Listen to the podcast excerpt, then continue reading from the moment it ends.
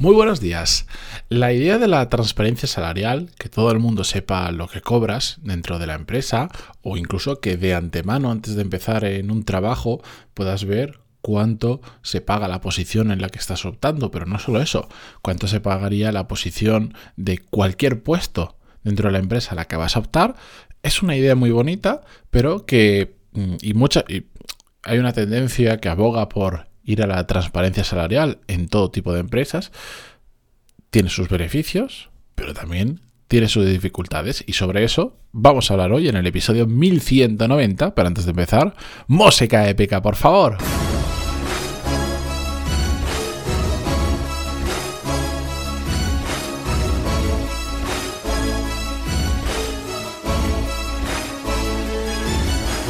Muy buenos días a todos, bienvenidos. Yo soy Matías Pantaloni y esto es Desarrollo Profesional, el podcast donde hablamos sobre todas las técnicas, habilidades, estrategias y trucos necesarios para mejorar cada día en nuestro trabajo.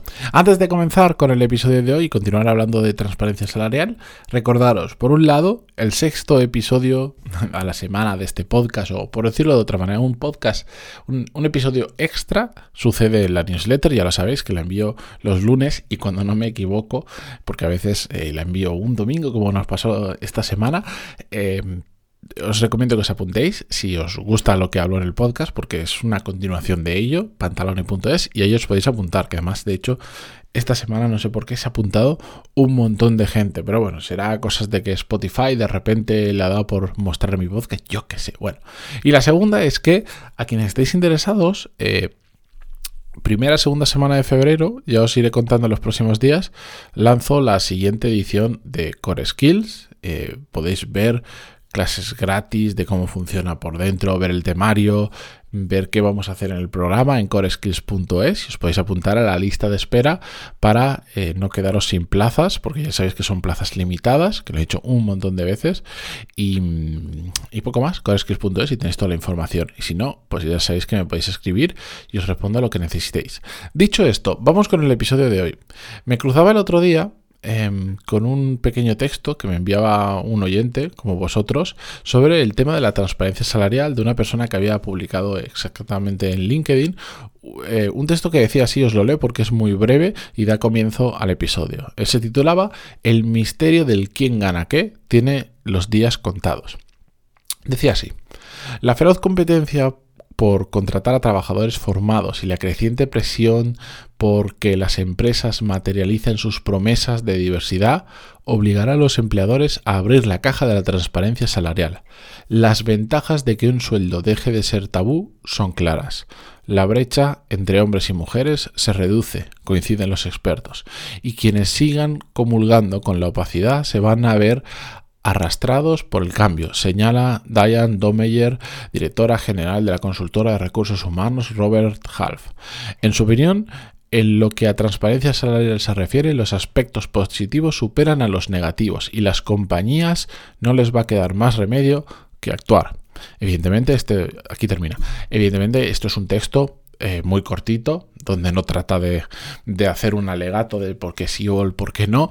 Yo simplemente lo que lo, mi punto sobre el texto es que solo ha dado una única razón por la cual la transparencia salarial es buena y que de hecho creo que, que, sí, que es uno de los grandes beneficios de la transparencia salarial y que ataca un problema que yo os voy a ser sincero, a mí me resulta increíble que en 2022 todavía exista diferencia salarial simplemente por el sexo de una persona. Me parece increíble. Estoy tan alejado, mi realidad está tan alejada de eso, mi realidad personal y profesional, que es que a veces me olvido de que todavía esta, esta, esta mierda de problemas sigue existiendo. No, no, o sea, y seguro que hay gente todavía no le, no le llama tanto la atención, pero a mí me parece espectacular que por un mismo puesto, por unas mismas funciones, por un mismo valor añadido a la empresa, hayan, hayan situaciones donde se pague diferente por ser hombre o por ser mujer. Y en este caso, la transparencia salarial, evidentemente, se carga esta situación porque imaginaros que esta mala práctica se puede hacer cuando hay opacidad en sueldos, cuando se hay transparencia de sueldos, creo que, si mal no recuerdo, no estoy mucho en estos temas, pero incluso hasta la ley se te tiraría encima porque eso es, es una auténtica salvajada. Pero si no es la ley, pues sí, evidentemente sería la sociedad quien se tiraría encima de esa empresa porque es una barbaridad. Y ahora sé que alguien me dirá, no, pues yo conozco no sé cuántas empresas que aunque no se transparencia salarial, todo el mundo sabe que las mujeres cobran menos que los hombres. Si es que hay de todo, si lo sé, lo sé, pero es una cosa que la transparencia salarial ayudaría a eliminar. Pero hay otros beneficios que se deja este artículo y también muchas dificultades de las que no hablan, por lo que no todo es tan bonito como parece. Pero bueno, vamos a quedarnos con los beneficios. Ya hemos visto el de eliminar la brecha salarial. También, en mi opinión, ayuda muchísimo a atraer gente buena, a atraer talento que se dice habitualmente, porque, claro, esto funciona si, si el sueldo que ofreces está por encima del mercado. Por ejemplo, si tú eres transparente salarialmente, pero estás pagando un 20% menos de lo que está pagando habitualmente otras empresas, muy bien, eres transparente, pero lo que estás diciendo de antemano es, mm, aquí pagamos poco. Pero si pagas bien, es un punto extra porque porque nadie lo hace. Muy pocas empresas lo hacen y eso es un punto a favor. También puede ser que atraigas talento porque tu público objetivo es, decir, el tipo de empleado que tú quieres contratar, busca ese tipo de cultura de empresa, de transparencia salarial, de, digamos, de los libros abiertos, de que haya una cultura que ahora está muy de moda en determinado sector de open metrics, es decir, que todo lo contrario una, una a una empresa eh, que, que, no te dice nada, que no te cuenta nada, que es todo secretismo, sino que abren todo, toda la empresa, abren las puertas y dicen, mira, esto es lo que ganamos, esto es lo que facturamos, esto es lo que nos gastamos en gente, estos son los sueldos, estos son nuestros gastos recurrentes, este es el beneficio de la empresa, pues hay mucha gente que busca trabajar en sitios así. De hecho, a mí me parece muy bonito trabajar en sitios así porque elimina muchas fricciones debidas de la opacidad. Pero bueno, no vamos a hablar sobre este tema, yo me lo voy a apuntar y lo comentamos en otro episodio. Más beneficios de la transparencia salarial. En mi opinión, facilita, no solo ayuda a traer gente buena, sino que también facilita procesos de selección. Porque cuanto más clara es una oferta de trabajo, más disuades a gente que realmente no le cuadra. En el caso que hablábamos, pues imagínate que tú estás pagando ah, lo que paga el mercado, ni más ni menos, lo estás ahí, pues oye, hay un montón de gente que no está dispuesta a trabajar por ese precio porque son lo que sea y, y buscan un sueldo mayor que directamente no van a postular a tu oferta porque saben que no quieren entrar a un trabajo como eso. Y eso, aunque pueda parecer malo, realmente es bueno, porque lo que estás haciendo es empezar a filtrar. A más claro y más transparente eres en una oferta de trabajo, filtras muchísimo más la gente que puede acceder, que puede optar a ella. Mm, si tú en una oferta de trabajo, por decirlo, imaginaros, pones se necesita hablar inglés, como dicen, yo creo que el 100% de las ofertas de trabajo, el 90%, se te va a apuntar de todo, de gente que no sabe nada y le echa un poco de morro, a gente que es prácticamente nativa o bilingüe. Entonces ahí tienes mucha gente muy diferente. Si tú en la oferta de trabajo dices, hace falta gente que sea nativa o prácticamente bilingüe en inglés, teóricamente te va a ayudar a que mucha gente que sabe que está muy lejos de ese nivel, muy lejos, no se apunte y te estás solo con una frase, estás ya filtrando la gente que se presenta. Después, evidentemente, yo he visto ofertas de trabajo que se presenta gente aleatoria que no sabe ni a lo que se está presentando. Eso no lo vas a evitar. Pero a más información, mayor filtrado se hace a la hora de recibir candidatos a una oferta de trabajo. Y otro beneficio no los voy a repasar todos, pero para mí estos son de los más importantes o los que todos tenemos, entendemos más de nuestro día a día, es que la transparencia salarial evita conflictos internos. Por ejemplo, cuando alguien se entera que su compañero, que hace exactamente lo mismo, gana más porque supo negociar mejor su sueldo cuando entró, porque no hay transparencia salarial, sino todo lo contrario, opacidad, eso genera conflictos internos. Cuando tú tienes abiertos los libros y dices, mira, tú, para esta posición, esta experiencia, o estos años, o este, el criterio que se marque, tienes, ganas esta cantidad. Si evolucionas a este puesto, Está abierto, lo puedes ver, empezarás a ganar esto. Tu compañero ocupa esta posición, sabes perfectamente lo que gana. No hay conflictos, ya por de, de antemano, antes de entrar de la empresa, por ejemplo, puedes saber lo que gana todo el mundo en la empresa. Entonces ya muchos roces desaparecen, os lo aseguro. Pero, a la vez, hay unas cuantas dificultades de la transparencia salarial. La primera es que es realmente jodido hacerlo. Este es un secreto. ¿Por qué? Pues os lo podéis imaginar. Hace mucho tiempo, igual han pasado, no sé, mil episodios, 800 episodios de esto, os conté el caso de Buff, Buffer, B-U-F-F-E-R, que es una herramienta un producto, bueno, de, para publicación en redes sociales e historias, que tiene no solo transparencia salarial, sino que tiene hasta una calculadora donde si tú quieres, lo ponéis eh, Open Salaries Buffer, por ejemplo, y podéis ver todos los salarios de toda la gente en la empresa. No, no de la posición, sino hasta del CEO y de cualquiera. por cierto, pagan, yo creo que el, sueldo mínimo son 70, 80 mil dólares en la empresa, pero bueno, estadounidenses, ya sabéis cómo funciona. Em, pero además tiene una calculadora de sueldo en el que tú dices, ostras, ¿y si yo quiero trabajar como ingeniero de software o como abogado o como no sé qué? Pues vas poniendo determinados parámetros, 3, 4, no mucho más, y te dice cuál es, cuánto es lo que vas a cobrar en esa empresa. Y está súper bien, y ya he hablado sobre ello. Pero han cambiado esto, esa política de cómo pagan y todo eso, lo han cambiado un montón de veces, porque más o menos los llevo siguiendo unos cuantos años este tema porque es complicado, porque es realmente, realmente difícil ser transparente con el tema de los sueldos. Y aquí me salto un par de puntos que tenía apuntados y voy a otro que está muy relacionado con esto, y es que todo esto es infinitamente más fácil implementarlo en una empresa desde cero que en una establecida.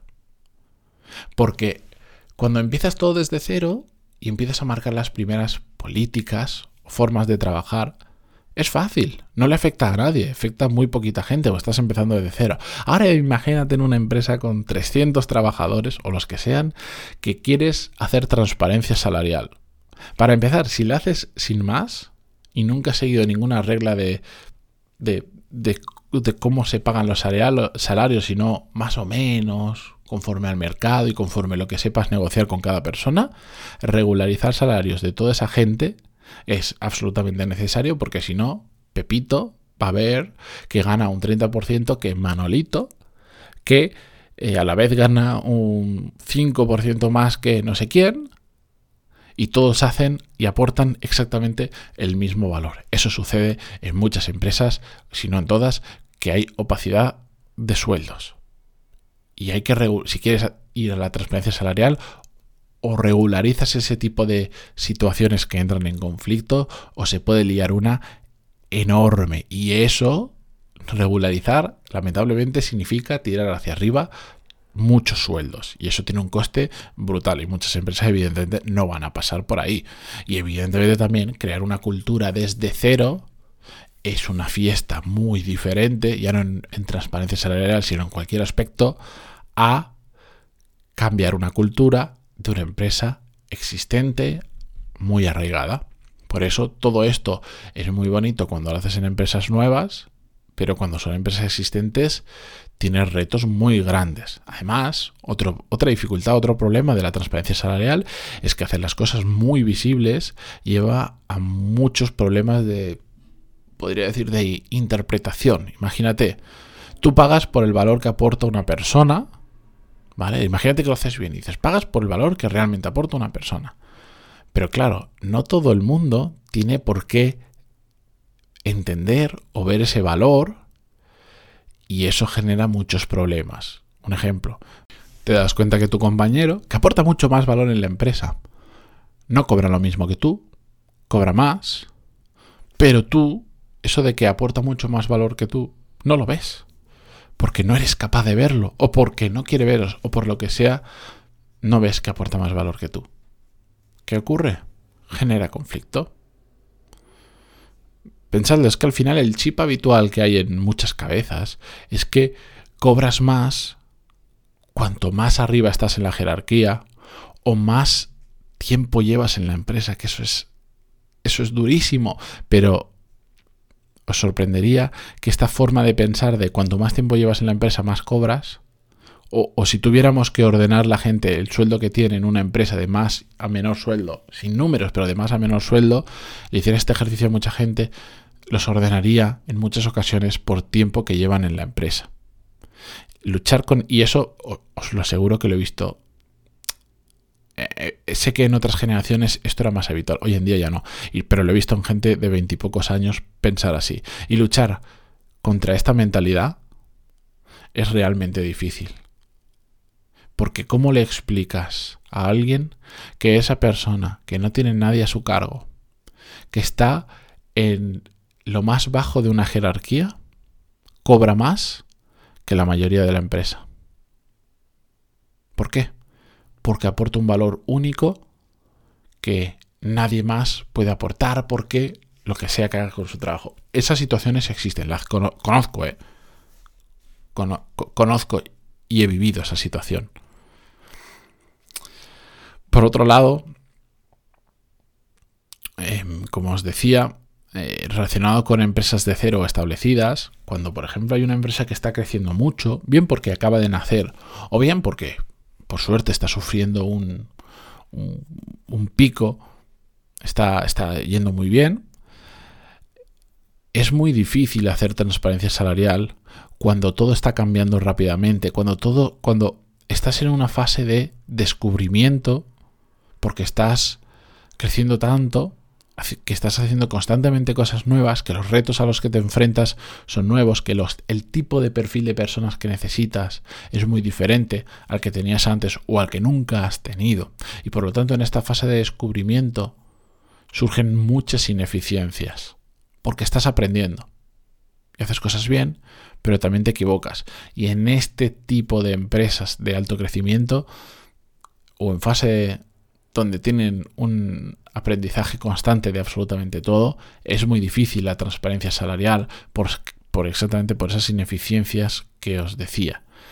Al final, todo lo que os he comentado de las dificultades, y perdón que se está haciendo un episodio largo, lo que hace es generar muchísimo roce entre compañeros. Y eso es inevitable. Es inevitable. Es uno de los grandes problemas de la transparencia salarial, que si no se gestiona impolutamente, y no se tienen las personas adecuadas para ello y no hay una cultura adecuada en la empresa, genera mucho roce entre compañeros. Entonces, a todo esto, y por no extenderme, mi conclusión es que es una idea muy bonita, muy bonita, pero difícilmente aplicable para todas las empresas. Hay, como os decía, hay algunas que sí, pero muchas, sobre todo las ya establecidas, es muy complicado que es el tener un modelo así. Si empiezas una empresa desde cero, este tipo de, cosas casi utópicas, pero que a la vez que yo creo que creo que si se hace bien los beneficios pueden superar a los problemas. Funcionan cuando partes de cero, cuando sobre todo es que es la es no diría la cultura, en general la forma de hacer las cosas está alineada con este tipo de estrategias. Si no, realmente difícil. Pero bueno, con esto me despido por hoy. Espero que os haya gustado como siempre. Si estáis en Spotify ya lo sabéis, desde el móvil podéis valorar, dejar vuestras cinco estrellitas, porque no deja seis, eh, en, en